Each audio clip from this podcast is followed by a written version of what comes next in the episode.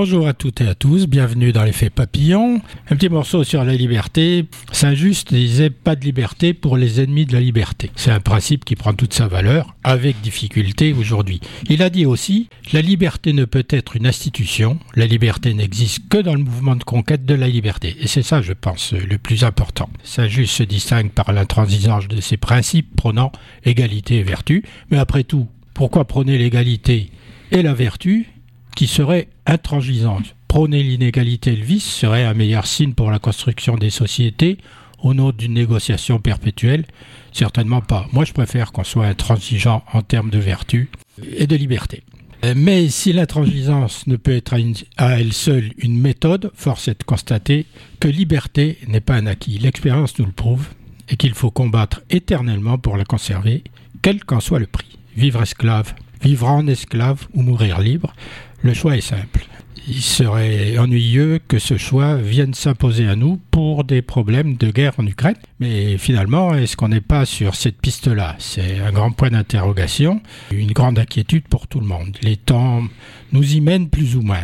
Du coup, on va parler de la guerre. Mais c'est quoi la guerre? C'est une question d'enfant, mais c'est quoi? Une question d'enfant simple qui appelle une réponse claire. C'est quoi et pourquoi? Avec cette sale guerre, de nous. Nous avons constaté sa réalité et nous nous sommes demandé quelles en étaient les raisons. Nous avons essayé et continuons à le faire de donner des réponses. Il faut y répondre dans l'absolu, c'est-à-dire pas uniquement sur la guerre en Ukraine. Ça vaut pour toutes les guerres. Les guerres puniques comme la guerre des Gaules, celle d'Alexandre le Grand comme celle de Napoléon, la première et la seconde guerre mondiale, comme celle de Corée, du Vietnam, d'Algérie, etc. La liste est quand même longue dans les guerres de décolonisation on va les appeler comme ça, et puis dans les guerres plus proches que nous, euh, dans les ex-pays de l'Union soviétique. Une première raison, première raison, c'est peut-être la cupidité qui provoque la guerre, c'est-à-dire lorgner vers les possessions de son voisin, immédiat ou lointain, s'approprier ses ressources pour faire fonctionner son propre pays qui en est dépourvu ou pas. Ça peut être de la simple cubitité ou alors de l'accumulation, d'une certaine façon, une accumulation économique. C'est donc une réalité économique finalement que tous les pays européens ont pratiqué à un certain moment, y compris l'Allemagne d'Hitler, qui a financé son développement en envahissant ses voisins dans une boucle de conquête inéluctable et sans fin à quoi seule la victoire militaire des Alliés a pu mettre un terme. C'est-à-dire que pour financer euh, son propre parti et pour financer le redéveloppement euh, de l'Allemagne, il s'est approprié un pays voisin et de fil en aiguille, il a été obligé de passer à un pays suivant, puis un pays suivant et un pays suivant pour pouvoir financer la vie euh, de son pays. C'est ce que j'appelle la cupidité. L'utilisation de la force finalement en réponse à la force. Est-ce que le recours à la force appelle la force en retour? C'est une question d'actualité. Autrement dit, on retombe sur le problème de l'Ukraine. Est-ce que l'utilisation de la force de la Russie contre l'Ukraine fait que l'Ukraine peut utiliser la force contre la Russie? Et pas uniquement en se défendant, mais on le verra un peu plus tard, elle sera peut-être forcée d'attaquer la Russie à un certain moment, par force ou par raison. Une seconde raison pour euh, que ces guerres arrivent, c'est la peur. La peur de l'autre auquel on prête des intentions guerrières qui peuvent ne pas être réelles en fait. La peur est mauvaise conseillère, on dit. Elle est toujours mauvaise conseillère et particulièrement en la matière. Dans ce cas, si vis pacem parabellum, si tu veux la paix, prépare la guerre, peut se révéler funeste. veut dire donc du réarmement général qui parcourt le monde. Parce que c'est la peur de l'autre qui en ce moment fait qu'on réarme. Et c'est l'Ukraine qui a déclenché le mouvement.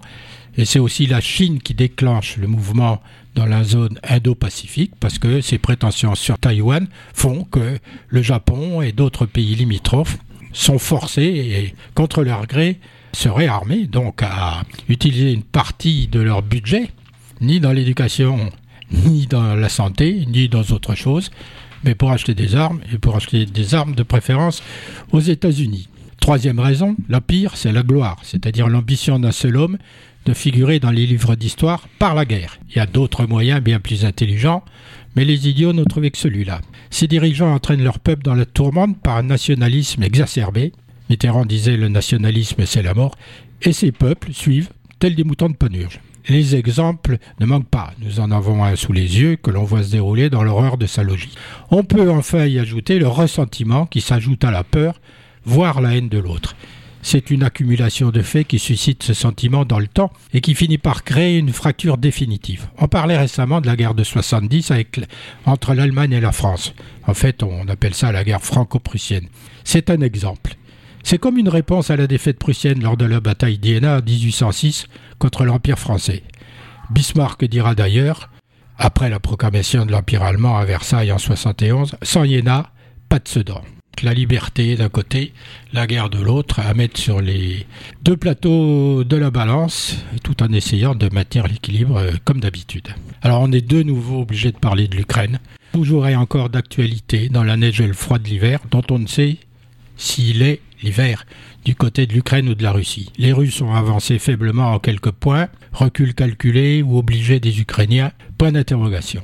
La livraison des chars d'assaut à l'Ukraine autorisés par Washington et Berlin témoigne d'une volonté des États-Unis et de l'Union européenne d'intensifier leur engagement matériel pour faire plier Vladimir Poutine.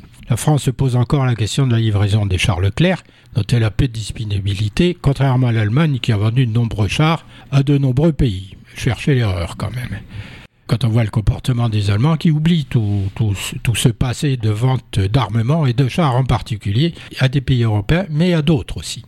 La France, bah, c'est valse hésitation due à une raison simple mais cruciale, résumée ainsi par l'Élysée, il faut trouver le délicat équilibre entre le soutien à l'Ukraine pour lui permettre de vaincre, tout en évitant l'escalade avec la Russie qui ferait basculer dans un conflit total. La voie diplomatique française est constante, c'est devenu une spécificité.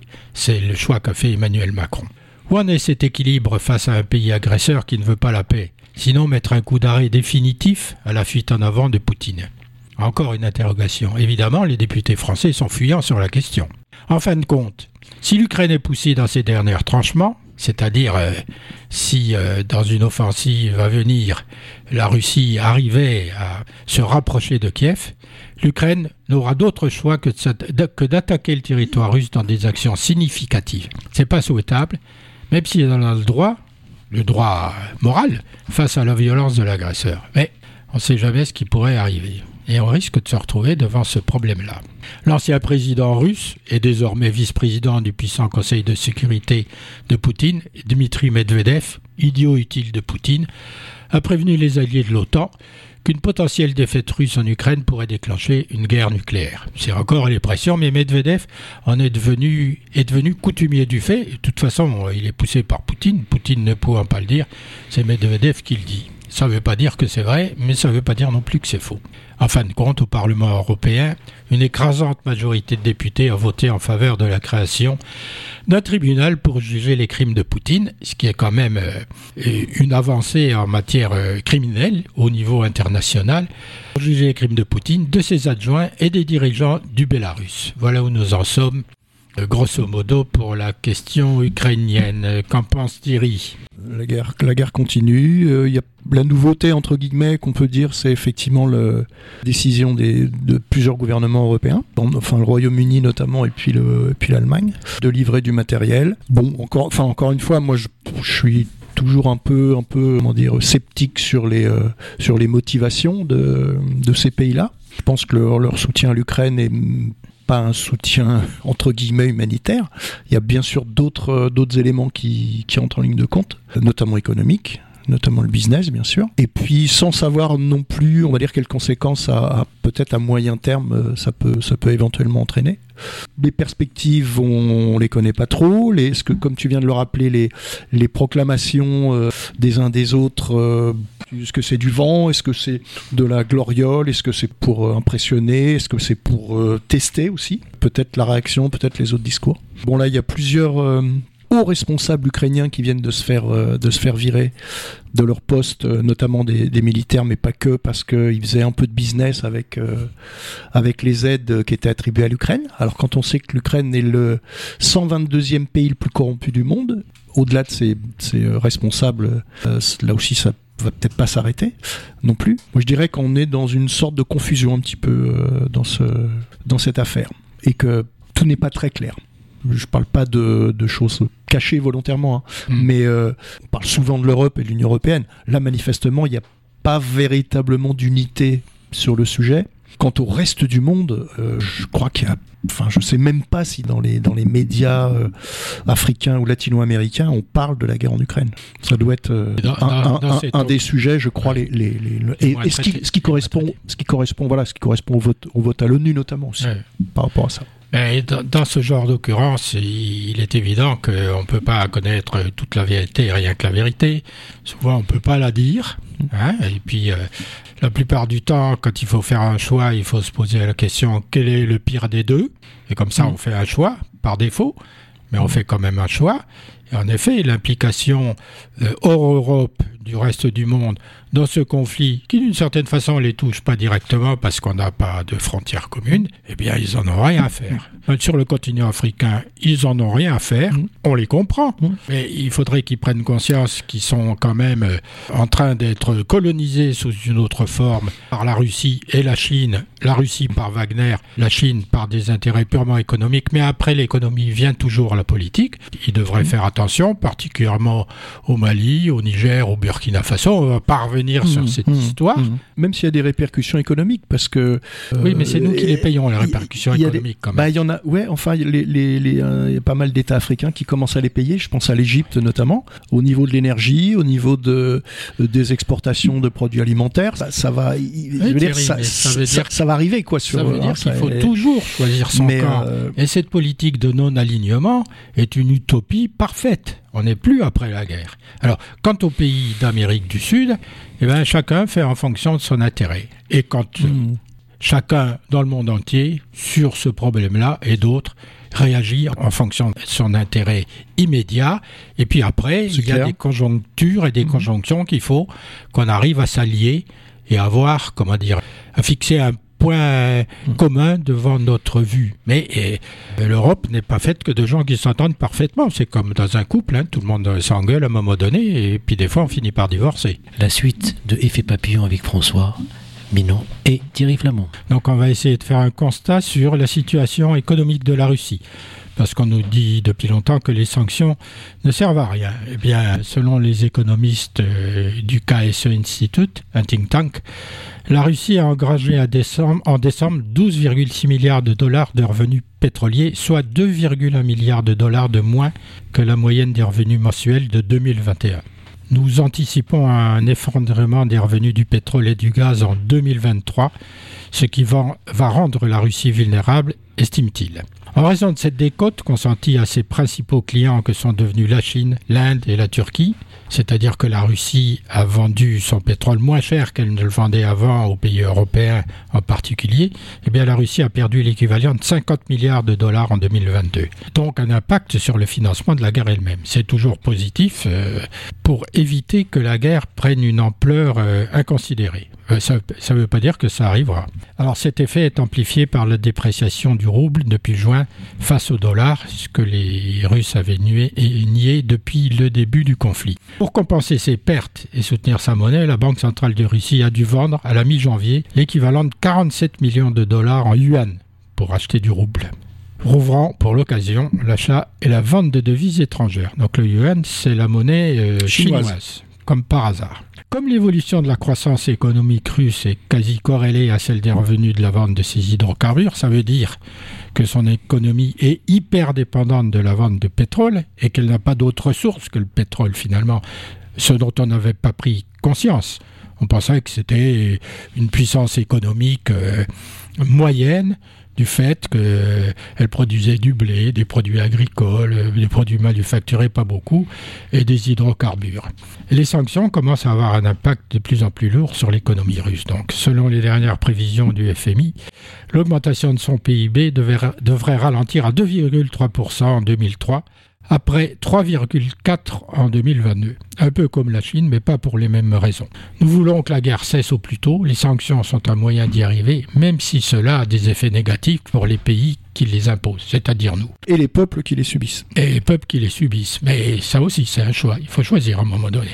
Entre-temps, un nouveau train de sanctions, un nouveau train de sanctions est prévu à partir du 5 février, portant sur les exportations de produits raffinés, bien évidemment, parce que c'est là que là, le bas blesse la Russie, essence, diesel, gazole, kérosène, etc., dont les États-Unis et les pays de l'Union européenne discute toujours des différents plafonds. Le plus dangereux pour la Russie, c'est le naufrage moral qu'elle devra affronter, car la dérive délétère du pouvoir donne le vertige. Son discours maintenant de victimisation, après avoir utilisé tout un arsenal d'autres arguments, y compris que l'Ukraine était un pays nazi, etc., etc., justifie cyniquement tous les excès de son armée et de ses mercenaires. Voilà en quoi à quoi est réduit le gouvernement de Vladimir Poutine vis-à-vis de sa propre population, parce que ce discours, c'est un discours interne, c'est pas un discours externe. Évidemment, le reste du monde, à quelques pays près, a conscience de la réalité des choses. C'est jamais bon pour le moral des troupes, les siennes, et des populations, les siennes, qui ne peuvent être dues ad libitum, c'est-à-dire qu'un jour, si tant est que ce n'est pas déjà arrivé, mais ils ne peuvent pas le dire, ils vont s'apercevoir de la réalité des choses et de la réalité de cette guerre, c'est-à-dire c'est une guerre injuste, déclenchée par la Russie elle-même pour des raisons qui n'en sont pas et qui coûte cher en moyens humains et en moyens matériels. Il faudra bien que ce peuple et on parlait de la responsabilité des peuples lors de la dernière émission, il faudra bien que ce peuple, un jour, en prenne conscience. Si tant est que ce soit un peuple avec un grand P. La Russie, c'est pas un peuple, ce sont des populations. Alors, il y a toujours 25 morts chez les oligarques.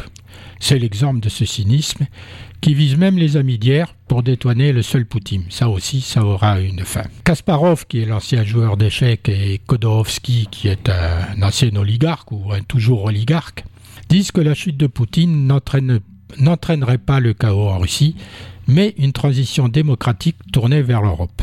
Tant mieux, c'est leur avis, et c'est tant mieux si c'est comme ça, et le plus tôt sera le mieux. La Russie ne ferait en fait que retrouver le sens de son histoire dans l'espace européen en marchant vers la coopération et non vers le conflit. Elle renforcerait la puissance de l'Union européenne que beaucoup veulent affaiblir par son rapprochement dans la logique gagnant-gagnant.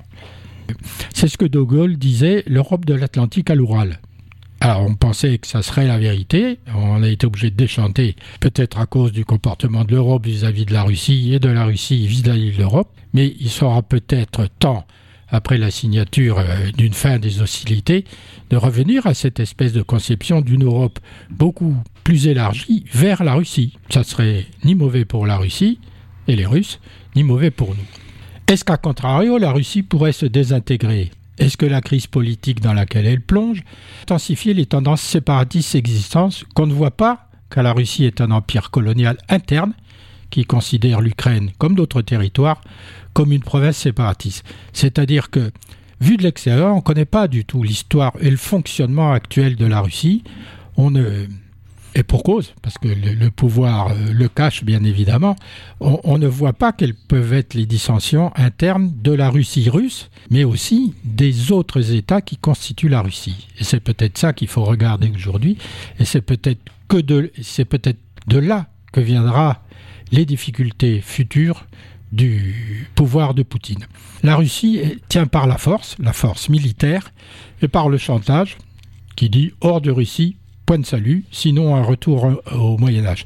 Un genre de mythos impérial, c'est-à-dire une légende que, l'Empire a créée. Si la Russie n'anéantit pas l'Ukraine, c'en est fini de ce mythos, et les groupes d'opposants politiques et les groupes d'intérêts régionaux existants bougeront pour prendre plus de pouvoir, provoquant un début de processus de désintégration. Voilà comment on peut essayer d'analyser la situation actuelle par l'intérieur je ferais juste une réserve, mais on, en avait parlé euh, déjà sur la, question de la responsabilité collective. Moi, je pense que l'addition de responsabilité individuelle, ne, comment dire, ne, ne, ne, fabrique pas une responsabilité collective. C'est toujours difficile, on, parlait de l'Allemagne hein, aussi, c'est toujours difficile pour euh, une population qui est, euh, qui est privée d'une partie de ses libertés, notamment d'expression, de dire, d'agir, de lutter contre, de résister. Même si ça se fait, on sait bien que ça se fait en Russie, on sait bien qu'il y a des îlots de résistance, il y a des pôles de résistance. La preuve, c'est qu'il y a des gens qui sont mis en tôle, justement, par rapport à ça. On peut pas s'étonner, finalement, ou ne pas s'étonner plutôt qu'il n'y ait pas, par exemple, un grand mouvement pacifiste euh, en Russie qui se dégage avec des, centaines de milliers de personnes dans les rues. Je pense que la, préoccupation des Russes actuellement, c'est pas celle-là, je pense. C'est les conditions économiques. Tu t'as rappelé la situation. C'est euh, les difficultés. C'est les sanctions aussi qui, qui commencent à peser. Après, Euh, je pense que tous les, tous les, mis à part les États-Unis, hein, mais tous les pays, euh, on va dire, euh, exportateurs d'énergie sont ont pas vu les, les, les, les, chiffres s'envoler, les exportations s'envoler, parce qu'il y, a une, y a une réduction aussi des, des consommations qui est assez importante. À la part de la Chine. Et, on va en parler tout de suite. Donc, ou même, même, des, même des autres pays, hein, indépendamment de la Chine. Hein. Si la situation de la Russie, là, ça fait des années que ça fait des années qu'elle qu'elle dure, bien avant la guerre de, la guerre de l'Ukraine. Voilà, on sait très bien, on connaît le niveau de vie de, la population moyenne en Russie, euh, qui n'est pas un niveau de vie extrêmement élevé. Donc effectivement, la guerre n'a rien arrangé euh, de fait. Après nos amis russes, nos amis chinois, depuis le 8 janvier, fin des quarantaines interminables pour les visiteurs étrangers. Les Chinois aussi peuvent à nouveau voyager et dans quelques jours, mais je crois que c'est déjà passé, il y a le nouvel an lunaire qui devrait voir des centaines de millions de personnes se déplacer sans restriction à l'intérieur du pays et hors de ses frontières. Alors est-ce qu'il faut se réjouir ou bien s'inquiéter de cette réouverture brutale? Je dis réouverture brutale parce que le problème c'est pas la réouverture, c'est la brutalité de la chose qui s'est fait d'un seul coup. Les trois années de politique zéro Covid ont sévèrement mis à mal l'économie chinoise. Partout, on assiste à une perte de confiance en l'avenir. Le taux de chômage est très élevé chez les jeunes et l'on ne voit pas la sortie du tunnel. L'attentisme, voire l'inertie, est donc de mise chez les investisseurs privés qui sont le moteur de l'économie chinoise, eux aussi. Euh, bien sûr, le secteur public procédait à une reprise en main depuis le dernier congrès du Parti communiste, hein, c'est-à-dire que le public s'est substitué au privé de plus en plus, mais les investisseurs privés, ils sont étrangers, et il y en a beaucoup en Chine. Alors, sans véritable reprise en main de l'économie, c'est le fonctionnement de la société dans son ensemble et même la sécurité de l'État qui sera compromis. Le PIB chinois n'a progressé que de 3% l'année dernière, soit la progression la plus lente enregistrée depuis le milieu des années 70. Autre signe de fragilité, de fragilité, en 2022, la population chinoise a diminué pour la première fois depuis 60 ans et c'est inéluctable. Avec la politique de l'enfant unique, ils se sont lancés dans un processus qui est irrattrapable. Parler des, des questions démographiques, on assiste quand même dans, dans énormément de pays, euh, mis à part un certain nombre de pays d'Afrique qui, qui en sont pas encore à ce qu'on appelle la transition démographique, on assiste dans beaucoup de pays à une, une stabilité de la croissance démographique, notamment en France, un ralentissement très net de la de la natalité. Mmh. Donc c'est pas alors la Chine y a eu l'enfant unique, hein, mais euh, mais euh, je pense bon je pense à des pays européens effectivement comme l'Italie ou les pays les pays scandinaves. Ça, fait très longtemps. Et l'Allemagne bien sûr ça fait longtemps que c'est. Mais la France est touchée aussi hein, en termes de, natalité ou de oui, les, la plus dynamique. les données de, l'INED hein, l'Institut national d'études démographiques sont très claires là-dessus hein. il y a pas mal de facteurs qui jouent euh, euh, la situation situation mondiale une sorte une forme sûrement d'angoisse par rapport à par rapport à l'avenir proche. Quand on pense qu'il y a quand même en France des étudiants qui vont rester du cœur, on les imagine pas d'ici 2-3 ans euh, se lancer dans la, dans la fabrication d'un gamin. Donc euh, tous ces éléments-là, ça, ça, joue quand même euh, assez, assez énormément. Oui, c'est l'angoisse de l'avenir d'un côté, et puis de l'autre côté, le fait que on veut vivre mieux et qu'un enfant ça coûte cher et que si on a deux enfants, eh bien on vit moins bien que si mmh. on a un enfant. Mmh. Mais ça aussi c'est un choix qui concerne chaque couple et chaque individu. Et quand l'État n'est pas là pour euh, suivre une politique d'aide aux familles, mmh. eh bien ça agresse automatiquement. Donc cette crise démographique, euh, on parle jamais de la société russe, ni en termes de, de démographie, ni en termes de santé publique. C'est étonnant, c'est des trucs qui sont complètement mis de côté, parce qu'il n'y a pas de Covid en Russie, c'est bien connu, la population ne vieillit pas, etc. etc. C'est étonnant. On, a, on, en, on en a parlé euh, quelques années après la chute du mur et donc l'explosion de l'URSS, bah parce qu'avec la, la, libéralisation, la prise de pouvoir des oligarques, euh, effectivement tous les services de santé, hôpitaux, crèches, etc. ont été complètement pulvérisés. L'accès aux soins qui était globalement gratuit euh, euh, a été supprimé et donc on a vu effectivement des problèmes ressurgir, la difficulté de se soigner, l'impossibilité compte tenu là encore une fois du niveau de, la population de, pouvoir se payer des assurances privées etc. Et il y a eu une dégradation très très nette à partir du milieu des années 90, à- avant même le milieu des années 90, dégradation très nette de l'état de santé de la population russe. Ça faisait déjà un moment que la natalité était relativement faible, comme dans tous les pays développés, mais là il y a eu au niveau au niveau de la santé une, dégradation très très nette, avec une, une stabilisation de l'espérance de vie qui dure maintenant depuis euh, une bonne vingtaine d'années. Et on sait que quand l'espérance de vie, parce qu'on l'a vérifié dans d'autres dans d'autres pays, l'espérance de vie commence à, à stagner euh, très très fortement sur une période importante, à terme, elle, elle diminue. Comparé, on est dans une, une phase où l'espérance de vie est en train de se stabiliser, ce qui n'est pas tout à fait un bon signe. Mais on peut aussi corréler ça avec euh, euh, le système de santé publique, euh, les politiques de santé publique qui ont été mises en place. Donc, comme tu le dis, hein, s'il n'y a pas de politique qui permette de- d'aider effectivement les, les familles euh, euh, en ce qui concerne le, la- le- le- comment dire le- le- les enfants, notamment les, les- les jeunes enfants. hein. Bah, les financements. Bien sûr. Tout Simplement les aides. on peut parler des crèches, on peut parler de même aussi à toutes les structures de la qui, qui relèvent de la santé publique aussi. C'est effectivement très compliqué, très Bon, compliqué. pour en revenir à la Chine, je crois que c'est généralisé. hein. La Chine ne fait pas exception là-dedans. hein. donc euh, pour en revenir à la Chine, il y a une crise démographique, euh, on s'en doutait, mais maintenant les chiffres sont sortis, qui est bien évidemment associée à un vieillissement rapide de la population, qui aura sans doute des conséquences économiques de grande envergure. Euh, alors ça, c'est sur le moyen long terme.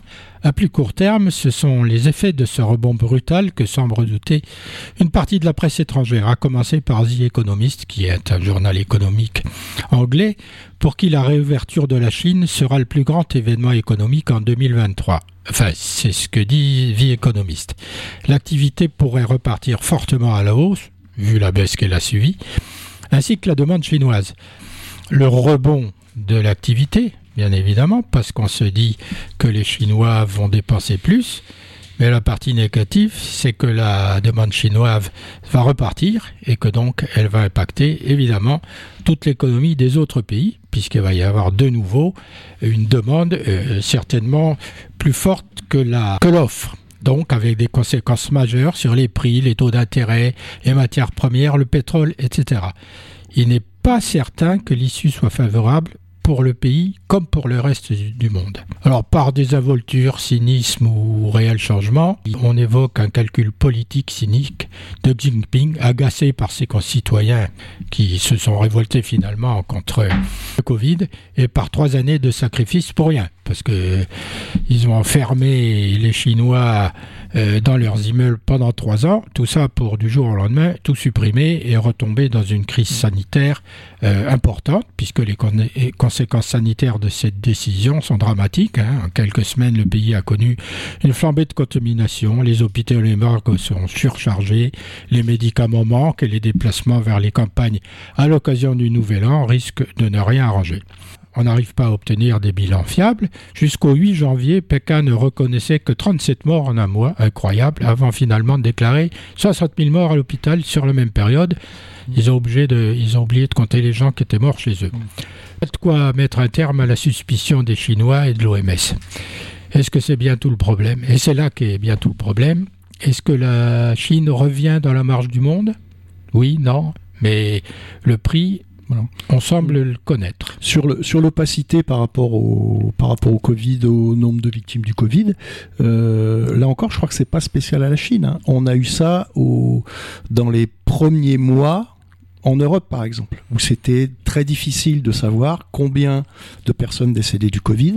On sait par exemple que dans un certain nombre d'institutions, euh, des personnes qui étaient manifestement mortes du Covid, euh, on les faisait passer sur des, euh, comment dire, sur d'autres raisons pour pas gonfler les chiffres. Donc là, je crois que c'est c'est aussi général. hein. Les États-Unis, ça a été exactement la même chose. Le Brésil. Le Brésil de Bolsonaro, n'en parlons pas. Donc il y a eu une volonté aussi des États de minimiser très probablement le, le, nombre de victimes du Covid. Oui, mais ça Euh, n'excuse rien. Bien sûr, mais il faut, mais faut comparer. Faut D'autant comparer. plus de la part de la Chine, Faut faut Thierry, comparer. parce que on a toujours derrière la tête le fait qu'on ne sait toujours pas d'où vient le virus. C'est-à-dire qu'on pense toujours Il y a plein d'hyp- il y a plein de échappé de ce fichu laboratoire. oui, il y a plein Mais on le d'hypothèses. saura jamais, et si on le sait, on le Bah, dira jamais. D'autant que dans ce laboratoire, le laboratoire dont tu parles, il n'y a pas que des intérêts chinois. hein. Il y a Bah, aussi Il y a des, des, in- Fran- il y a des aussi- Français, Voilà, exactement. Ils, ils ont démissionné Donc oui, entre-temps. Bien sûr. Bien sûr, ils ont démissionné. C'est peut-être pas pour rien. Après coup.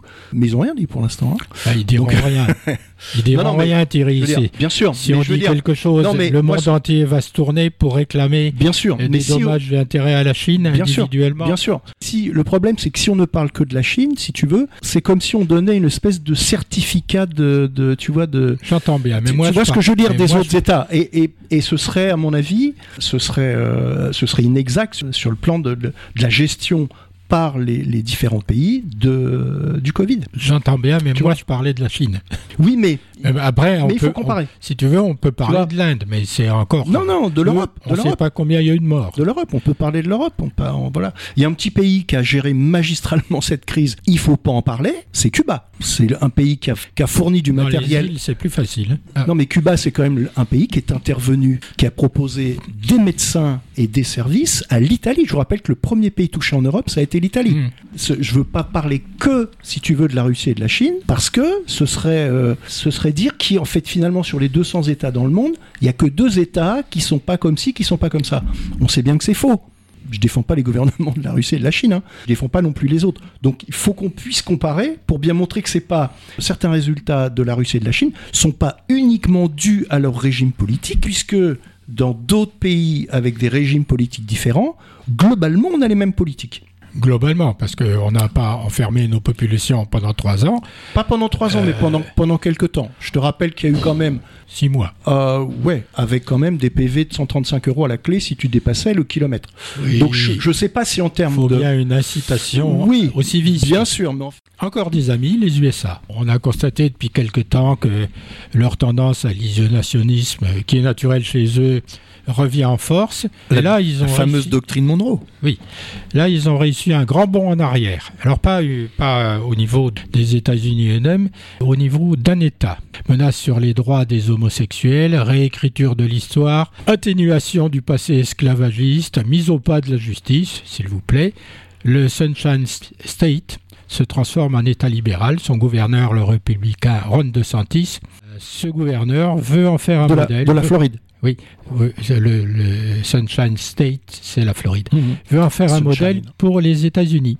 Car il y a cette nouvelle loi, le House Bill 7, le House Bill 7, adopté en avril 2022 par le Parlement de Floride, puisqu'il y a des parlements dans chaque État, sous le nom Stop the Wrongs to Our Kids and Employees Act, c'est-à-dire loi Stop aux injustices envers nos enfants et nos employés, Mhm. alias Stop Woke Act. Il y a encore du wokisme là-dedans. Elle interdit, cette loi, à quiconque de dire à l'école ou sur les lieux de travail qu'il existe des injustices systémiques, il y a quand même systémiques, aux États-Unis. Le texte va si loin qu'il a été taxé de dystopique. Euh, la dystopie, c'est un monde imaginaire. Il a été taxé de dystopique par un juge qui en a temporairement suspendu certains aspects. Mais bien loin d'avoir été découragé, le gouverneur de la Floride et son gouvernement a au contraire complété son arsenal législatif en proposant aux enseignants des formations civiques, parce qu'évidemment les enseignants ne font pas preuve de civisme, pour une raison simple, ils ont tendance à, à dire la réalité de l'importance de l'esclavage. C'est effrayant, disent-ils, ces enseignants, ils veulent imposer une vision blanche et hétérosexuelle du monde. Pour y arriver, ils musellent les profs, échangent les programmes scolaires et bannissent les livres qui ne vont pas dans leur sens. Alors qu'ils sont gouvernés par un démocrate, Joe Biden, chaque État est indépendant, chaque gouverneur a un parlement, et d'une certaine façon, chaque gouverneur peut fabriquer des lois. Il doit obéir aux lois fédérales, bien évidemment, mais il, peut, il peut fabriquer des lois. Alors, euh, plus il y a de... Notamment au niveau scolaire. Oui, entre autres, la Entre autres, oui, tout à fait. aussi. Oui. Plus il y a d'États républicains, bien évidemment, plus ce genre de démarche va se développer, et si elle devient vraiment majoritaire, elle va impacter la marge de l'État fédéral lui-même. C'est là qu'est le danger. Ouais, non, mais complètement. C'est, c'est, enfin, ce, ce projet, il est enfin, il est, j'allais dire, il est hallucinant. Il est dans l'air du il est- temps. voilà, il est dans l'air du temps. Il est, il est pas, comment dire, euh, c'est pas étonnant de la part de, de- des républicains. On est à la limite du totalitarisme là, quand même. C'est les Hein États-Unis d'Amérique. On est, voilà. Alors c'est pas une république indivisible, on est d'accord. Hein, c'est une république euh, euh, fédérale. Ça va, tu l'as une, tu, tu- ni indivisible. tu l'as rappelé. Euh, c'est pas encore comme ça en France. Hein. Une région, par exemple, la région, la région Centre-Val de Loire peut pas, n'a pas le droit institutionnellement, constitutionnellement, d'imposer un programme scolaire, euh, une une une Alors, structure pas les scolaire. programmes, mais les lois de décentralisation ont donné du pouvoir aux communes, aux regroupements communaux, aux régions et aux départements. Bien sûr, mais zéro, ils doivent obéir à la loi nationale. zéro, zéro pouvoir de, sur un plan pédagogique pour Oui, l'instant. hein. absolument. Ça durera peut-être pas, hein, mais pour l'instant, on en est là quand même. hein. Puis sur les l'ordonnancement des programmes. Oui. Ce qui fait que des élèves qui changent, qui déménageaient en cours d'année, par exemple, qui changeaient de région, avaient un petit peu de mal à s'y retrouver. Alors les chiffres des retraites, c'est quoi? 15,9 millions de retraités aujourd'hui, 700 000 nouveaux retraités chaque année, 331 milliards d'euros, c'est la masse des dépenses du système de retraite en 2019. Actuellement, 1,7 actifs cotisants par retraité, plus nombreux avant 2012, 1,93, et en 60, il y avait 4 cotisants pour un retraité. Donc euh, ça baisse de plus en plus. Il y a de moins en moins d'actifs pour de plus en plus de retraités, ce qui pose bien évidemment un problème. 42 régimes de retraite différents, ce qui est bien pour s'y reconnaître. L'âge légal du départ à la retraite, c'est 62 ans. L'âge de la retraite à taux plein, c'est plutôt 67 ans, qui prouve qu'entre-temps, il y a eu des, des trous dans la raquette. Montant de la pension brute, 1576 euros par mois en moyenne. Chez les hommes, 1806 euros. Chez les femmes, 1367 euros. Donc 1392 euros en moyenne en 2010.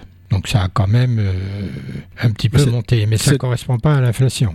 Puis cette moyenne prend tous les salariés en, en compte, compte, oui. y compris les salariés à 10 000 euros par mois. Hmm. Minimum vieillesse euh, et allocation de solidarité aux personnes âgées, 568 000 personnes perçoivent une allocation versée en fonction des ressources et de la situation familiale. Alors, la retraite, c'est toujours un dossier d'actualité avec les nouvelles grèves prévues, puisqu'il doit y avoir des grèves le 31. Finalement, depuis que le travail existe, il y a une tendance à la diminution du temps de travail, en particulier due au progrès. C'était une tendance jusqu'à aujourd'hui. Mais aujourd'hui, face au déficit financier à venir du système, puisqu'on nous dit qu'en 2030, il y aura un déficit du système, Mais certains nous disent qu'aujourd'hui il n'y en a pas, mais d'autres nous disent qu'il y en a. De toute façon, si on nous montrait un tableau de chiffres euh, crédible, on pourrait se faire une idée en disant... mais bon, les, les tableaux existent. Hein. Les Oui. tableaux existent. mais comme ils viennent de deux côtés différents, qui Non, les, tous la même bah, les- chose, les documents du corps notamment. Le président du corps lui-même a expliqué que pour lui, il n'y a pas de problème de financement des retraites. Bon, je- alors le, le gouvernement visiblement n'a pas l'air d'être humain. Ah, mais si, il dit non, que il, continue à 2030, s'enfoncer dans son ils seront déficitaires. dans le déni. Alors, Mais donc- déficitaire de rien, déficitaire de rien du tout. donc En fait, Aujourd'hui, face au déficit euh, financier et l'équitabilité, demande à tenir compte de la pénibilité, enfin moi ça c'est mon avis, des 45 annuités, parce que si on passe à 64 ans, c'en est fini des 45 annuités. Il y en Mhm. a qui auront pour la même retraite beaucoup plus d'annuités, c'est-à-dire qu'ils auront travaillé beaucoup plus longtemps, peut-être parce qu'ils ont commencé plus tôt, et puis aussi les régimes spéciaux. Et les régimes spéciaux, tout le monde devrait avoir le même régime. C'est quand même pas forcément. Là, Eh oui, je, je suis pas d'accord avec toi.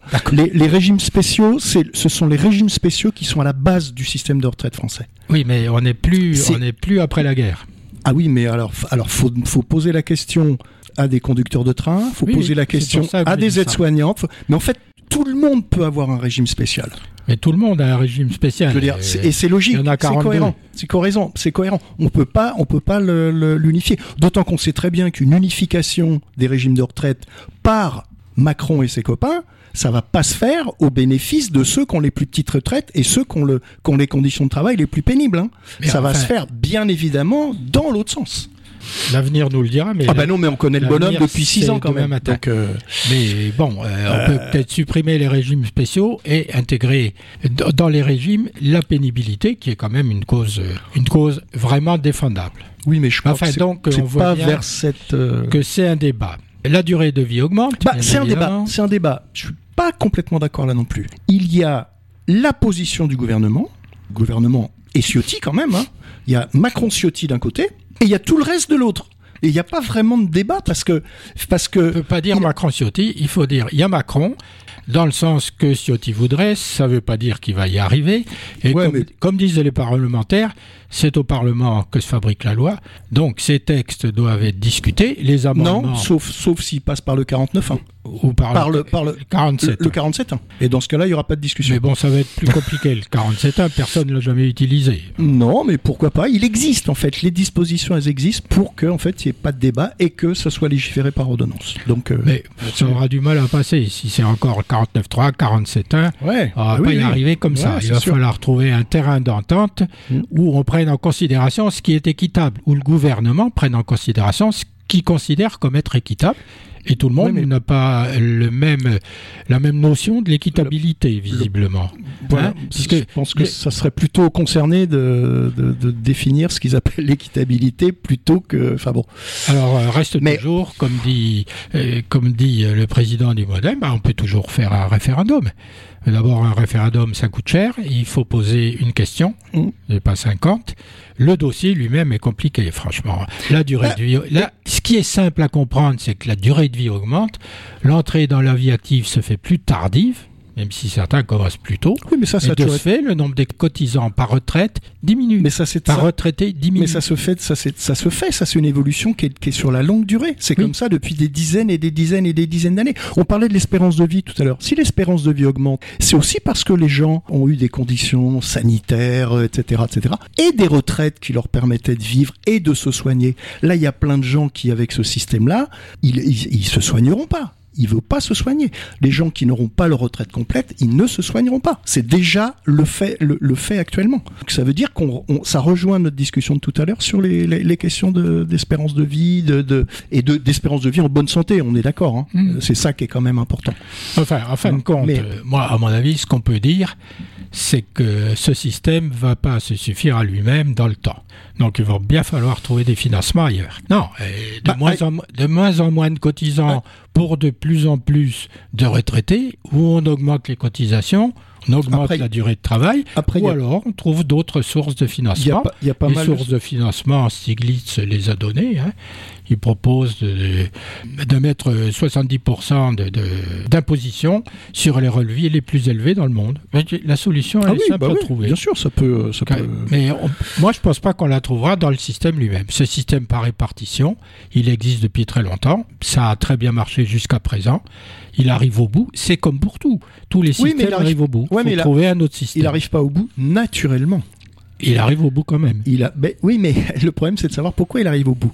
Alors que pour l'instant on n'a pas trouvé, enfin, euh, meilleur système, euh, ça- on n'a pas trouvé encore. hein, Ah non, mais j'ai pas dit que le système. Moi, je dis pas que le système par capitalisation est un bon système. Je dis simplement qu'il faudra trouver, dans le même état d'esprit, il faudra trouver d'autres financements. Et les autres financements, c'est l'impôt. C'est un prélèvement sur les revenus de l'impôt. Il n'y a pas 36 solutions. Oui, si tu, si ça, enfin, ce ça- qu'on paiera ça pas d'un côté, on le paiera de ça l'autre. regarde le budget de l'État. Bah, le problème c'est que ça, Ou tout le monde le paiera plutôt que certains. voilà, ça dépendra qui le paye en fait, et qui pour l'instant ne le paye pas ou ne le paye pas comme il faudrait. On est dans un système économique qui, est- qui fonctionne comme ça quand même. Il y a, il y a des classes sociales, euh, voilà, il y a des dominants, il y a des dominés, il y a et le système de retraite, il est dans ces structures-là. Et donc effectivement, il faut trouver d'autres moyens de, de financement. Disons qu'il faut pas non plus que les retraites uniquement sur les mêmes et que ce soit les personnes qui cotisent toute leur vie qui arrivaient, si elles arrivent en- à leur retraite, il y en a qui n'arrivent pas quand même, hein, qui sont morts avant, puissent là aussi pouvoir, qu'elles puissent bénéficier de ce salaire différé qu'est la retraite. On y arrive de moins en moins, mais on y arrive de moins en moins pourquoi? Parce que ça fait 50 ans qu'on fait des, qu'on- grignote ce système de retraite. Ça a commencé dans les années 60 avec des, des petits aménagements, des petits trucs de rien du tout, qui finalement, au bout du compte, avec chaque grande non pas réforme, parce que encore une fois pour moi une, une réforme c'est progressiste, petit à petit met à mal ce système de retraite. Et là on voit très bien avant même la retraite Macron, on voit même que, des, des- des- dans, dans un, un nombre de professions assez importantes, y compris l'éducation nationale d'ailleurs, hein, comme quoi il y a aussi de la pénibilité dans l'éducation nationale, Ah ben jusqu'à compris- 64 ans. y compris euh, dans l'éducation nationale. 64 ans avec une classe de 40, c'est pas tenable. hein, ça, Voilà, et il y a dans l'éducation nationale, Encore- mais évidemment les agents c'est encore pire, leur situation est encore pire. Mais je parle des enseignants qui de toute façon aujourd'hui ne vont pas jusqu'à jusqu'à l'âge de la retraite. Ils arrêtent avant parce qu'ils peuvent plus. Alors ils ont bah, ils ont un bout de retraite jusqu'à ce qu'ils atteignent l'âge légal, etc. Et dans les professions, euh, dans les métiers les, plus difficiles physiquement, euh, c'est encore pire. C'est encore pire. C'est-à-dire que les, gens ils vont pas aller jusque là. Et le système euh, la retraite Macron, c'est qui paye aussi en premier? Et c'est les femmes parce qu'il y a quasiment Bah, parce qu'elles ont des ruptures dans leur carrière. Bien en sûr, bien sûr. Et il y aura, il y a énormément de femmes qui n'auront pas de retraite complète aussi. Et c'est un vrai problème. Je vous conseille le dossier que publie euh, Bimensuel Alternative économique, qui est pas un journal révolutionnaire. hein. Non. Bon, Euh, mais ils, pu- ils ont, ils publient un dossier là sur les retraites avec les graphiques du corps, avec des analyses, qui est, qui est vraiment bien fait. Voilà, c'est un journal plutôt proche euh, Oui, oui. euh, de la CFDT.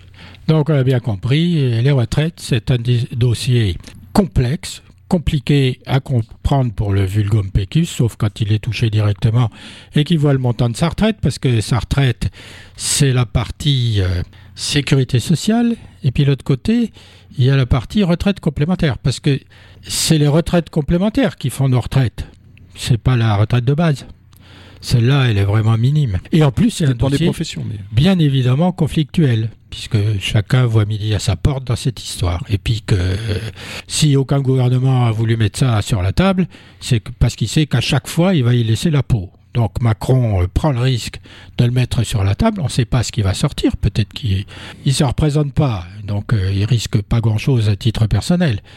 C'est sûr que même si c'est conflictuel, faut, faut quand même ouvrir ce dossier et, trouver une solution ou des solutions. Moi, c'est ce que je dis simplement. hein. Donc on Mais- va laisser les retraites euh, mais en sans, plan. là. mais, sans, mais sans penser que c'est une situation euh, de- de- désespérée, urgente, etc. Je disais dans le même, dans le Ah, même, si, on euh, avait, si on en avait parlé vraiment avant, peut-être que ça aurait été encore moins urgent. ouais, mais je lisais même dans, dans, le, dans un dossier euh, annexe d'alternative économique, euh, et je connaissais pas le pourcentage, 30% du budget de l'État, 30% du budget de l'État, c'est colossal, hein, passe dans les aides aux entreprises, sans aucun bénéfice retiré. Ça ne change rien en termes d'emploi globalement. Si, si le, le chômage diminue, c'est pas parce qu'il y a des aides aux entreprises, c'est là, c'est, c'est le différent, différentes situations qui peuvent l'expliquer. C'est énorme, 30% de, de budget des Bon, ben, ça, on, c'est on peut taper hein. là, on peut taper là-dedans. Hein. Et quand Mhm. on dit aux entreprises, c'est plutôt des, des aides aux entrepreneurs quand même. Oui, Parce que sinon, tout le monde en bénéficierait. Je veux dire, les, les- les gens qui bossent dans les, dans les boîtes en bénéficieraient. Ouais, Thierry, tu sais comment se fait le chantage parce que ça peut pas Oui, s'appeler oui, autrement. oui. Mais c'est compréhensible. hein. C'est le pot de terre contre le pot de fer. Euh, tu me donnes ça, je fais. Tu me le donnes pas, je fais pas. Mm. Et la menace, c'est bah euh, Mm. je licencie ou j'emploie personne. Voilà. Bon, chacun voit midi à sa porte là aussi. Le gouvernement comme les chefs d'entreprise. Après, il faut trouver un terrain d'entente. On va parler de la loi de programmation militaire. Euh, la semaine dernière, on avait fait état des priorités des priorités. On avait dit que dans les priorités, il y avait des dossiers prioritaires, l'éducation et la santé. Et bien alors aujourd'hui, on n'est pas déçu puisque on vient d'apprendre que la France consacrera 413 milliards d'euros à ses armées entre 2024 Et 2030. C'est ce qu'a annoncé le président. Euh, cette loi a deux objectifs. Euh, évidemment, ça peut se comprendre. Nous protéger, ça peut se comprendre, y compris face aux menaces nouvelles, et nous projeter à l'extérieur. Ça veut dire intervenir à l'extérieur avec nos alliés pour défendre, le cas échéant, notre sécurité et notre valeur. Et nos valeurs. Bien entendu, derrière les grands mots, il y a des réalités réelles, c'est le cas de le dire. Ce budget permet à la France, permettra à la France de rester une puissance mondiale, ça entre guillemets, ça permettra à la France de rester parmi les puissances mondiales qui sont les plus euh, performantes, si on peut appeler ça comme ça, en matière de défense et de défense. Oui, en matière de défense tout court. Et sans ce choix, nous serions relégués des le rôle de puissance mineure, comme on l'est déjà d'ailleurs du point de vue économique. On est les seuls à avoir en Europe, avec les Anglais, l'arme atomique. Il faut le dire à chaque fois parce que ça, c'est la réalité. C'est ce qui fait aussi que nous sommes plus crédibles, même si les Allemands ont choisi la bombe, le parapluie atomique américain, puisqu'il y a des bombes atomiques sur leurs bombes, sur les sites euh, d'aviation. Bah, Donc, la priorité, euh, aujourd'hui, c'est la loi de programmation militaire. c'est marrant parce qu'on on vient juste de parler de la question des retraites et du financement. Oui, aussi, et les on- retraites. Non, non, mais bon, tu- non, non, mais Tu vois, et puis, tout, et puis là, on, on parle de ce budget faramineux euh, jusqu'en 2030. Enfin, c'est complètement. Oui, euh, je veux dire, ça pose, ça pose la question du réarmement, ça pose la question de la, Global. la politique extérieure de la France. La- puisque ce serait, ce serait pour intervenir à l'extérieur, mais où? Ah, on intervient en Afrique avec Barkhane, ça Oui, oui. cher. Non, non, mais euh, je veux dire, c'est pour se mêler de quoi, en fait, en plus? Et puis, bien sûr, au-delà de ça, c'est les, les répercussions sur le- la vie intérieure en France, quoi. On, on a parlé de la santé, on parle des retraites, on va parler de l'école. On, on sera, on pourra gonfler les muscles, mais dans un pays pauvre, en fait, avec des gens qui arrivent à la retraite complètement, euh, complètement foutus, euh, une école qui est de plus en plus merdique, et on aura un super, je sais pas, on va acheter des chars machin, des chars trucs, on va les fabriquer ou pas. Enfin voilà, c'est un choix. Tu l'as dit, c'est un choix, c'est c'est une politique, c'est on revient à l'isolationnisme américain. le- On fait le choix de l'isolationnisme, c'est-à-dire qu'on s'occupe plus de rien, ce qui est plus possible dans le cadre de la mondialisation. Même si on dénonce la mondialisation, on peut faire comme les Américains, être isolationniste et vendre des armes à tout le monde. Il n'y a pas de problème. Et puis Bah, avoir une armée conséquente. on le parce f- que on le fait le- déjà. Le budget des États-Unis en matière de défense est colossal, même Ah par bah, rapport bien au budget chinois qui est le deuxième. bien sûr, mais la quantité de pauvres aux États-Unis, elle est aussi colossale. Oui, mais c'est pas c'est pas la même chose. On va dire c'est pas la même chose. oui, mais c'est lié. Voilà. Donc, dans le cadre du réarmement mondial, ben, la France, euh, c'est pas qu'on réarme, c'est qu'on continue à s'armer parce Mhm. que nos, nos matériels sont vieillissants. faut dire que ça fait Bah, mal. vu qu'ils servent pas ou très peu. Euh, oui, mais ils ne devraient pas s'être usés. Et moi, ce que je constate quand même, c'est que autant euh, les matériels de la Deuxième Guerre mondiale pouvaient être produits en nombre et ne vieillissaient pas de façon prématurée, ils vieillissaient bien évidemment. Par exemple, on prend un moteur d'avion, il a X heures de fonctionnement. Mais là, avec les matériels modernes, l'électronique embarquée et tout ce genre de choses qui coûtent extrêmement cher, Mm. ces matériels sont de plus en plus fragiles et leur durée d'attrition est de plus en plus euh, longue. C'est-à-dire qu'ils sont en panne de plus en plus longtemps. Il doit y avoir de l'obsolescence programmée là-dedans aussi. Euh, non, c'est les, les, les composants des Puis- missiles vieillissent dans le temps tout seuls. Bien sûr, si mais on ce ne les utilise pas, ils sont foutus. ce qui est fou, c'est que quand on, imagine la, la parce qu'il y, y a de la recherche derrière quand même. Ah, il y a beaucoup de recherches. On imagine le gaspillage humain, le gaspillage, le gaspillage pardon, intellectuel, le gaspillage financier que ça représente. C'est complètement. euh, Thierry, on peut- on peut pas le dire comme ça, parce que Énorme, le civil énorme. Le civil et le militaire sont devenus intimement liés. Oui, bien sûr, C'est-à-dire que ce que tu utilises d'un côté, tu l'utilises de l'autre. D'ailleurs, bien sûr, mais on pourrait ne l'utiliser que d'un côté. Oui, mais euh, ça marche Tu vois, voilà. Donc, euh, Ok, bon, on sait, que, on sait que la, guerre, ça coûte cher, c'est pas beau, et on est confronté à ce problème éthique, moral, humain, etc. etc. oui, oui. On va parler un peu de lecture euh, avant, de, Mm. avant de passer à la suite. Alors moi, je, un peu de lecture fait pas de mal, hein, on le dit à chaque fois. Moi, je voudrais d'abord parler du festival de la BD à Angoulême du 26, donc c'est déjà passé au 29 janvier.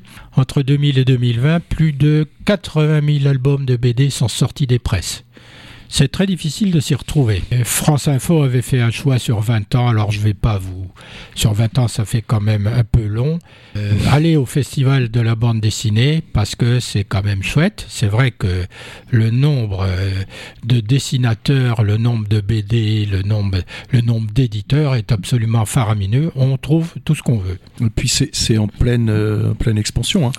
Sais pas si bah, tu as dû remarquer aussi le, le comment dire l'agrandissement des rayons bande dessinée dans les librairies. C'est surtout les mangas hein, qui se Alors il y a les mangas, ils sont petits, des grands, des BD grand format. quoi. C'est énorme, avec des, des chefs-d'œuvre absolus. de production, il y a énormément de production. J'en citerai qu'une parce que moi je suis de la vieille génération. BDiste, Les Amis de Spirou, volume 1, qui est un ode à la jeunesse. C'est un ou une ode? Puisque tu parles de, ce sujet, il y a une très très belle série pour les enfants qui est en plus qui est vraiment de haute tenue, qui s'appelle Les Enfants de la Résistance. Il, doit y avoir 8 ou 10 volumes, très très bien, par ordre chronologique, c'est très bien documenté et c'est vraiment super. Euh, Autre livre euh, qui revient un peu à ce que je disais au tout début, C'est quoi la guerre de Frédéric Gros, qui est un livre à lire euh, justement sur le contenu de la guerre, Mm. ce qui la justifie, donc euh, une certaine approche philosophique de la guerre. Il est très bien en plus, Et ce, c'est gars-là. un C'est un philosophe. Ouais, ouais. Euh, autre livre encore, encore une histoire de la Russie des origines à 1984 par Nicolas Ryasanovsky. Ryasanovsky. C'est une histoire. Alors, son intérêt, c'est. Alors, c'est un ancien. C'est un livre qui existe depuis longtemps. hein. C'est une histoire écrite de l'intérieur. Qu'est-ce qu'ils disent les Russes au travers de cette euh, histoire de la Russie? Nous sommes des Scythes, nous sommes des Asiates. Les Russes se considèrent aussi comme les héritiers des Iraniens, des Grecs, des Romains, tantôt des barbares, on a la preuve aujourd'hui, tantôt un peuple élu. Ils se mettent tour à tour à l'école des Allemands, des Anglais, des Français. Donc on voit bien au travers de cette histoire l'interpénétration ou la pénétration du peuple russe par les influences extérieures et sa constitution. Donc, c'est encore une autre façon de voir l'histoire de la Russie, différente de Voyage en Russie et différente de ce que Poutine et sa bande peuvent, nous, peuvent bien nous asséner aujourd'hui sur euh, ce qu'ils pensaient être la vraie Russie. Euh, autre chose, euh, à Tours, au musée des Beaux-Arts, euh, moi j'aime beaucoup Joseph Vernet, qui est un, peintre de marine, qui est un spécialiste des marines. Sauf que au musée des Beaux-Arts à Tours, il y a un tableau de Vernet qui s'appelle La bergère des Alpes, une superbe huile sur toile, bien évidemment, c'est une bergère. Avec son mari, ça ressemble un peu à du constable, le couple, hein, pas du tout le style. Et puis sur un paysage euh, alpestre, Du millet. ou plus exactement alpin. Donc ce tableau est superbe, il faut le voir, moi j'adore ce tableau. Alors il est noyé au, au milieu de beaucoup d'autres tableaux, mais il attrape euh, l'œil. Dernière chose, j'étais à Paris cette semaine et j'ai été visiter la maison de Victor Hugo qui est Place des Vosges. Alors, outre une rétrospective de l'œuvre du peintre Louis Boulanger qui fut de tous les peintres du Cénacle romantique le plus proche de Victor Hugo, c'est-à-dire que toutes les huiles et surtout les gravures, euh, les, décors de théâtre, de costumes de théâtre qu'il y a au premier étage, euh, bah, il y a aussi euh, Victor Hugo, ses enfants, euh, son père, ce héros au sourire si doux, qui sourit pas du tout là, entre parenthèses. Et puis au deuxième étage, c'est eh ben, la maison de Victor Hugo, c'est les appartements de Victor Hugo. Moi, je trouve que c'est intéressant de voir euh, comment vivent les gens chez eux pour se faire une idée de qui ils sont. Et je trouve qu'il y a une rupture complète entre ce que je pense de Victor Hugo, euh, euh, le poète, l'écrivain, euh, le génie, parce que c'est un Le génie. politique. Napoli- oui, Hmm. enfin, une partie Ouais. politique des choses, et puis la façon dont il habitait. Je trouve le décor particulièrement lourd, particulièrement sombre. Il a acheté beaucoup de, euh, de meubles de haute époque, c'est-à-dire euh, Renaissance, Moyen Âge, Renaissance. C'était aussi une mode à cette époque, et je trouve que son appartement ne correspond pas du tout au style de l'époque qui était lourdingue, c'est le moins qu'on puisse dire, mais qui était très coloré. Mais ça vaut le coup d'aller voir ça. Et puis, euh, il y a le portrait de Victor Hugo sur son lit de mort. Ce portrait est magnifique. Moi, je trouve que euh, Victor Hugo, avec euh, ses cheveux blancs coupés en brosse et sa barbe, il a une gueule folle, ce type. Ah bah, ouais, c'est- le moins qu'on puisse dire. Oui, et je te disais juste un, petit mot que moi je suis allé voir cette, cette maison de Victor Hugo. J'étais tout petit avec ma grand-mère à Paris, et euh, il y avait des dans le dans la maison, il y avait, alors je sais plus à quel étage parce que ça remonte à pas mal d'années. Il y avait justement donc des euh, des manuscrits de Victor Hugo qui étaient présents. Il y avait des dessins euh, qu'il a fait qu'il avait fait à l'encre, etc. Et tu me dis qu'en fait ça, il y a plus tout ça. Non, non. Ok. Euh, moi, je vous proposerais. euh, alors, c'est pas une nouveauté, mais par contre, c'est le- le- l'œuvre d'un. euh, à mon avis, pour, pour l'instant, c'est un des plus grands intellectuels français. Il s'appelle Philippe Descola. Il est ethnologue. Il a. Euh, bah, c'est un élève de Lévi-Strauss, etc. Évidemment. Et il a euh, publié il y a quelques années maintenant, euh, dans la collection Terre humaine chez Plomb, qui est la grande collection de l'ethno- de l'ethnologie en France, hein, dirigée par, Jean Mallory, je vous rappelle, qui est, un, qui est centenaire et qui est, qui est toujours brillantissime. Donc Philippe Descola, c'est un peu le résumé de sa thèse sur le, les Indiens Jivaro, qui, que eux, que eux, préfèrent s'appeler, enfin ils s'appellent Hachoir dans leur, dans leur langage. Et euh, donc ce qui est intéressant, c'est- alors déjà, il écrit remarquablement bien. C'est vraiment un écrivain, au-delà de, l'ethnologue. Il, il raconte aussi, c'est un peu, euh, tous les ethnologues ont fait ça un petit peu. Ils, racontaient un petit peu leur démarche, puisque pour, pour une bonne partie des ethnologues français, l'Amazonie c'était un peu la, terre de la, terre rêvée, quoi, pour aller pour aller étudier de près les, les peuples qu'on appelait à l'époque primitifs. C'est à partir de là qu'il va en fait démontrer ce qui est pour lui une, aberration, c'est-à-dire la rupture nature-culture. On a tous appris ça en philo, pour ceux qui ont fait de la philo, ou même on a lu ça dans les bouquins. Il y a la nature, globalement censée être réservée aux animaux, et il y a la culture censée être réservée aux, humains. Et lui, en fait, déjà il y a une culture animale, donc c'est pas le propre des humains. Et puis les humains font partie de la nature. Et dans les débats actuels au niveau de, l'environnement, de l'écologie, de la biodiversité, etc., euh, son approche, elle est d'une intelligence remarquable. C'est-à-dire que oui, effectivement, les humains font partie de cette nature. Et lui, il a appris ça euh, chez ces Indiens d'Amazonie, où il s'est aperçu en fait, au fur et à mesure qu'il les étudiait, mais au fur et à mesure qu'il les étudiait, il s'est aperçu qu'en fait, ils avaient une conception complètement différente de la, conception qu'on pouvait avoir en, en Occident. Ça s'appelle les lances du crépuscule. Collection Terre humaine, donc qui est paru chez Poche hein, depuis, euh, depuis pas mal de temps. Et puis vous avez plein d'autres bouquins de Descola. Le deuxième qu'il a, qu'il a euh, écrit euh, à la suite de ça, c'est Par-delà nature et culture, justement. Et voilà, c'est un, c'est remarquable à tout, tout point de vue. Est-ce qu'il parle des coutumes, des traditions, comme les tsansa, les têtes coupées Oui, oui, oui, complètement, complètement. Il, il, est, si tu veux, il nous, tu vas, tu vas, tu, tu, vas, comment dire, tu vas en apprendre énormément sur les, sur ces, ces, ces Indiens hachoirs, donc d'Amazonie. Et mais en plus, il est, il, euh, comment dire, il, rajoute ses réflexions personnelles, c'est-à-dire ce qu'il est en train petit à petit d'apprendre, ce qu'il est en train d'abandonner, ce qu'il est en train de découvrir, etc. Donc c'est euh, non, c'est remarquable, quoi, remarquable. Euh, deuxième bouquin, on est, on est dans, le, dans, l'actualité, hein. venir des commémorations. C'est un livre de Marie Moutier-Bitan. c'est une, une, historienne, hein. elle travaille au CNRS et elle vient de publier, de republier en poche les chants de la Shoah, chants C-H-A-M-P-S, je précise, l'extermination des Juifs en Union soviétique occupée 41-44. Des recherches avec des archives nouvelles auxquelles elle a eu accès. Elle nous raconte en fait euh, ce qu'Hitler appelait euh, la nécessité d'exterminer le judéo-bolchevisme. Là, on est en plein dedans. On est en plein dedans parce que dans ces chants de la Shoah, c'est l'extermination des Juifs, mais aussi des, juifs, euh, des juifs communistes. Euh, parce que si je me souviens bien, pogrom, c'est une invention russe. C'est ça, c'est un mot russe, pogrom, exactement, tout hein à fait. Et ça désignait donc les, massacres de juifs euh, à l'époque tsariste. Ça désignait le quartier, pogrom. Et, et, donc, par extension, le, massacre des juifs, avec la collaboration de la population. Et donc, on, voit euh, dans tout au cours de ce bouquin, en fait, comment une partie des, euh, de la population est désolé, mais notamment des Ukrainiens, a participé à la, à la, à la, à la Shoah, donc dans les, dans les territoires euh, occupés par l'Allemagne. Par tu veux parler de la responsabilité collective? Pas du tout. Des. Non, non, j'ai dit des parce que il y a beaucoup, on va dire les, les, les Ukrainiens qui, qui, ont été le plus engagés en fait entre 41 et 44, ils l'ont été dans l'armée rouge. Dans les, dans les villages que, qu'occupaient que, les nazis, en fait, il y a une partie de la population qui, bon, comme, bah, comme en France, hein, je veux dire, comme en Pologne, euh, comme en Pologne, hein, voilà, c'est enfin, comme partout. Mais voilà, exactement. Hein. On a toujours cette partie de la population qui collabore, qui, qui applaudit tel vainqueur, puis qui applaudit le vainqueur suivant de la même manière. Etc. On a eu ça en Roumanie, en Hongrie, enfin bref quoi.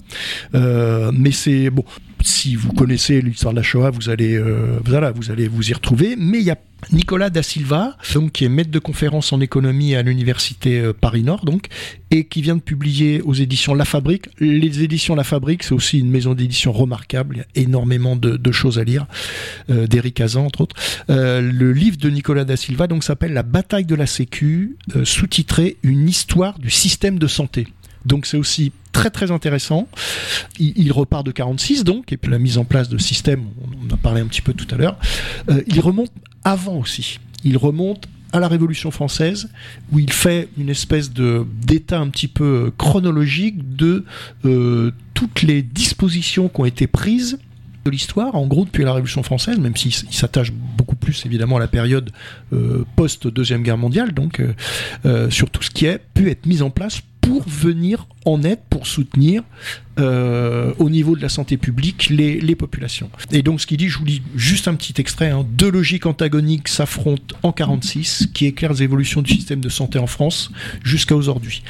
Jusqu'à aujourd'hui, pardon, à la sociale fondée sur l'autogouvernement du système de santé par les intéressés eux-mêmes, s'oppose l'État social né de la guerre totale, qui fait de la protection sociale un instrument de contrôle de la population. C'est intéressant, une approche qui est, euh, qui est éclairante euh, et connaît parfaitement le sujet. Donc c'est par les temps qui courent, c'est passionnant là aussi, une belle. C'est de l'histoire, c'est de l'économie, c'est de la sociologie, c'est de la politique.